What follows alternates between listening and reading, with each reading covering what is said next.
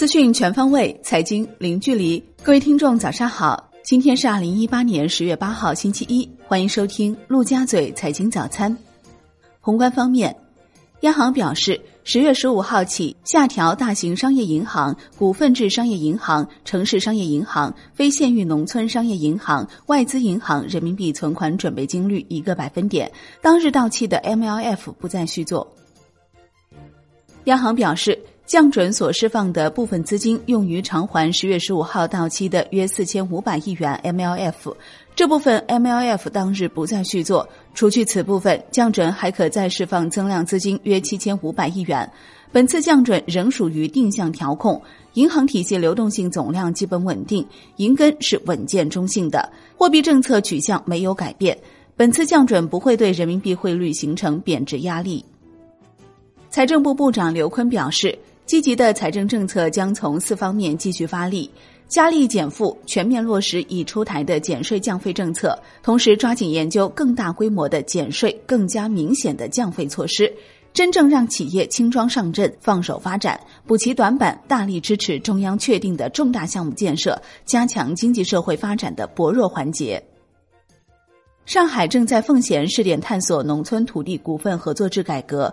这项试点改革以创新和激活土地承包经营权流转机制为手段，以保障农民土地权益为目的，推进土地承包管理的法治化、制度化和规范化，促进农业增效、农民增收。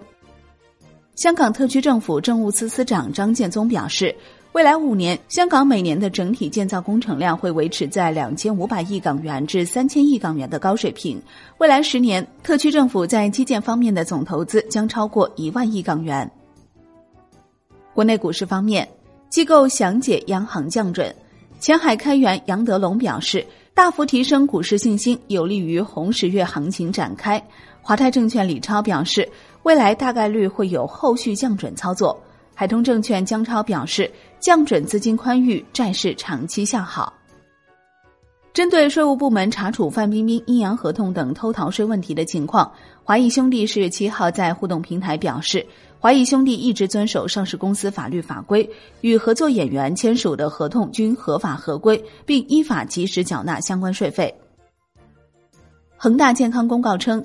贾跃亭半年耗尽恒大当年八亿美元，又向恒大提出再提前支付七亿美元，未达目的后提出仲裁，要求剥夺恒大融资同意权以及解除所有合作协议。浙江华海药业公告称，FDA 禁令及欧盟不符合项报告将对公司出口美国市场的原料药业务及制剂业务，对公司出口欧盟的斜沙坦原料药业务造成一定的影响。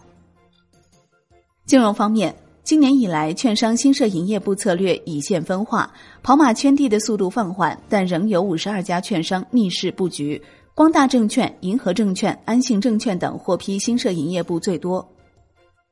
据中国基金报报道。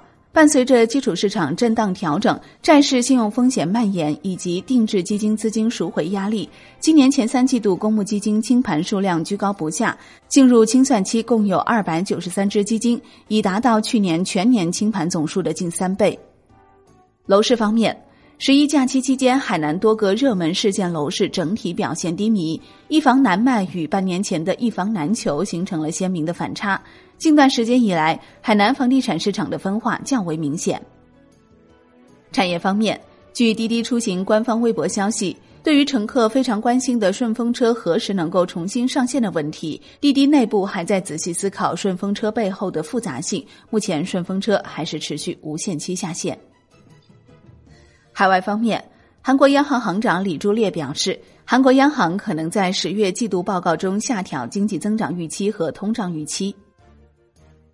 国际股市方面，据智能手机供应链人士称，苹果可能会跟随潮流，在明年推出自家首款五 G 手机，但是在定价策略上，苹果也将面临两难，可能会继续执行高端高价格定位，首款五 G 手机的定价将高达一千二百九十九美元。英国财政大臣菲利普·哈蒙德正在起草一项针对广告收入征收新数字税的计划。此举将对谷歌和 Facebook 造成影响，但对亚马逊的影响相对较小。哈蒙德预计将在十月二十九号的预算中提出这些建议。日本东京证券交易所休市一日。商品方面，沙特能源部长法利赫表示，沙特十月将石油产量提升至一千零七十万桶每日。外汇方面。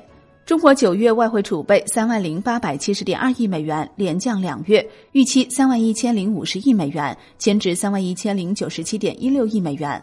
外管局发言人表示，九月我国外汇市场继续保持总体平稳态势，市场主体涉外交易行为较为理性有序。展望未来，国内外综合因素作用，我国外汇储备规模有望在波动中保持稳定。